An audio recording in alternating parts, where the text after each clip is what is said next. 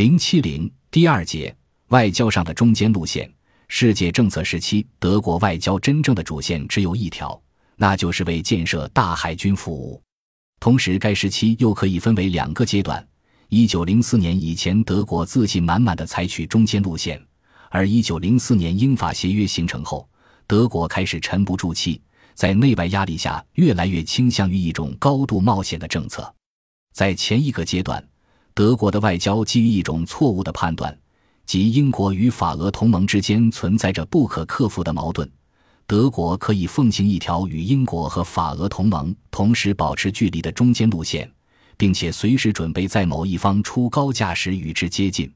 用一位德国外交部高官的话来说，就是德国政府的未来任务就是与英俄同时保持良好的关系，并在拥有强大舰队的情况下，冷静镇定的等待事物的发展。